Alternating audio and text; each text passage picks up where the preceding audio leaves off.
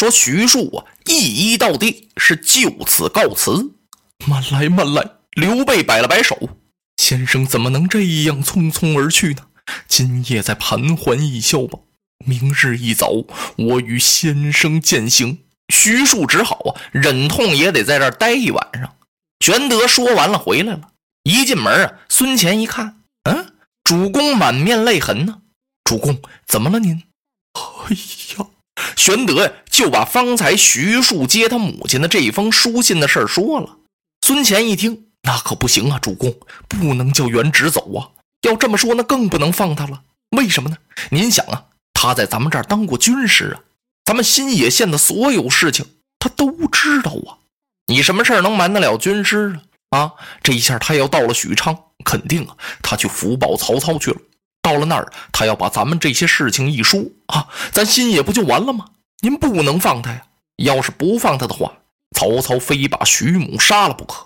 只要他一杀徐母，元直啊就哪儿也不去了。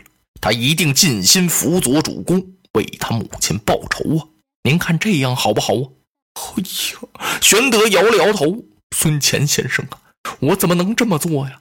我未用其子，使人杀其母啊！啊，我就为了让他儿子给我出力，让别人把他妈杀了啊！此为不仁呐！再说绝母子之情，老太太命在旦夕。”啊！我不让徐庶去，一不让他去，曹操肯定把老太太杀了呀！我让他晚去一步啊，我都对不起老人家，母子连个面都见不着，此为不义呀！这种不仁不义之事，我怎么能做得出啊？孙乾叹了口气呀，暗暗赞美主公这个人太好了。可是您心肠这么好啊！孙乾暗想，那您的大业？可就完了。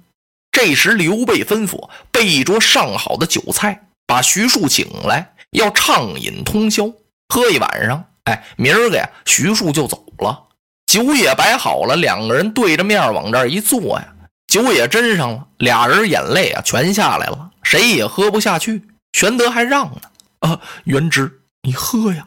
徐庶看了看杯中酒，又瞅了一瞅盘中菜，师君呐。我母亲如今被困押到许昌，是命若悬丝。纵然是金枪玉液，我也难以下咽呢。师君呐，您喝吧。刘备听到这儿，眼泪就下来了。元直，如今你就要离开我了，我玄德如断左右手啊，我俩胳膊都没了。现在桌上就是摆着龙肝凤髓，也难甘味呀。什么味儿啊？我也吃不出来喽。这二位可倒好啊，就这么着对着坐着哭着，一直到天明啊。这时候众文武都知道了，徐庶先生要走了。孙乾张罗着在城外长亭设下了酒宴，给徐庶先生饯行。这时呢，刘备和徐庶是并马出城，来到长亭前下了马。玄德斟了一杯酒，捧到了徐庶的面前。元直上。刘备缘分浅薄，不能与先生相聚。望元直此去，善事新主，已成功名。哎呦，刘备这几句话真挺厉害呀！说我呀没有那个缘呢，我也没有那个福气，不能和你徐元直朝夕相处了。这回呀，你要去保新主啊，你可要好好的干，你也好功名成就啊。嚯！玄德这几句话呀，对徐元直这刺激可太大了。你听着，好像是玄德让徐庶到了许都，好好保曹操。实际那意思，你别保曹操。徐庶就明白了，他含着眼泪：“使君呐，我元直才疏学浅，深蒙使君重用啊。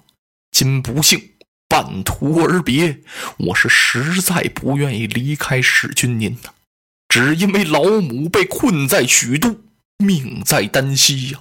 如果我这次到了许都，纵然曹操用千条妙计逼我，我终身也不为其设一谋啊！就是说我这一辈子呀，我也不给他出一个主意。使君呢，您就放心吧。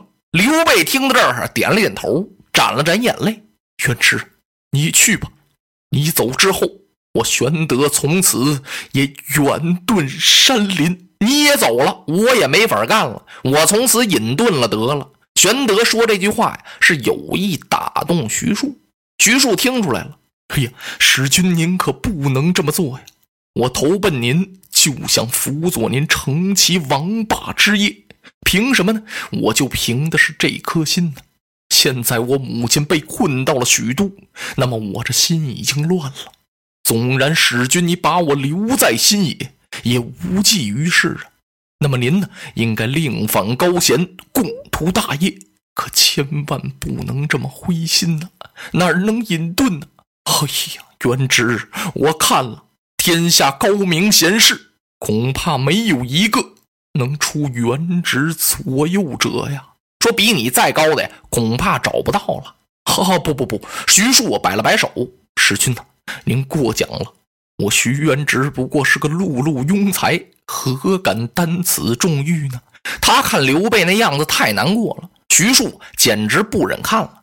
他把杯子接过来，唰，把这杯酒啊往地上这么一洒，然后嘱咐文武众将：“愿诸公善事使君呐，以图名垂竹帛，功标青史。千万别学我原职，有始无终。”众文武一听，都哭了。这时候，这长亭送别的人，不论是武官还是文官还是军校，没有一个不掉眼泪的。你说这场面叫人看着多难受啊！徐庶这心里啊，像滚油煎肠一样。他吩咐一声：“带马登城，快点走吧！”他班安上马了，玄德也上马了，是并辔相送。哎，还送两个人骑着马离开了长亭，走了一程又一程，又送出一二十里路来。徐庶一想啊，这得送哪儿去呀？吁，他把马勒住了，回过头来呀，使君呐，您请回吧，愿您多多保重身体。常言说，送君千里，终有一别。元直向您告辞了。玄德听到这儿，往前一带马，拉住了徐庶的手。先生此去天各一方，不知何年月日，再得相会。说到这儿，玄德是泪如雨下。徐庶把心一横啊，扬手一鞭，啪嗒嗒嗒嗒嗒嗒嗒，撒马走下去了。玄德往前一催马呀，又追了一程，没追上。前面有一片树林，站到林边，望着徐庶的背影。只见徐庶是越走越远呐，哎呀，堪堪要看不见了。这时候，玄德呀放声大哭，用手一拍安桥：“元直去矣，我将奈何？”徐庶走了，可我怎么办呢？哎呀，他吩咐啊，来人，将这片树林全都给我伐倒！众文武一听都愣了：“啊，主公，伐树为何呀？您送徐元直，干嘛把树都砍了呀？”因为他挡住了我望元直之目啊！让他这么一挡啊，我看不清徐庶的背影了。玄德这话还没说完，只听一阵銮铃啊啊！徐庶催马又回来了。玄德一看，这元直去而复返，莫非他不想去许都了？玄德想到这儿啊，赶快一催马，迎着徐庶就上来了。先生去而复返，难道还有什么嘱咐吗？吁！元直把马勒住了。使君呐，方才徐庶心乱如麻，走得慌张啊！我忘了跟您说一句话。啊，元直有话请讲。使君，此间有一位骑士，有一个特殊的人物，他住在离襄阳城二十里地的隆中，望使君能去登门求访。哦，玄德一听，那我就烦元直你替我去请一请吧。嘿呀，使君，这可不行！此人绝不能屈制，让他随随便便就来啊，没那事。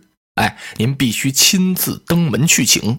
如果说使君得了此人，那就好比周得吕望，汉得张良。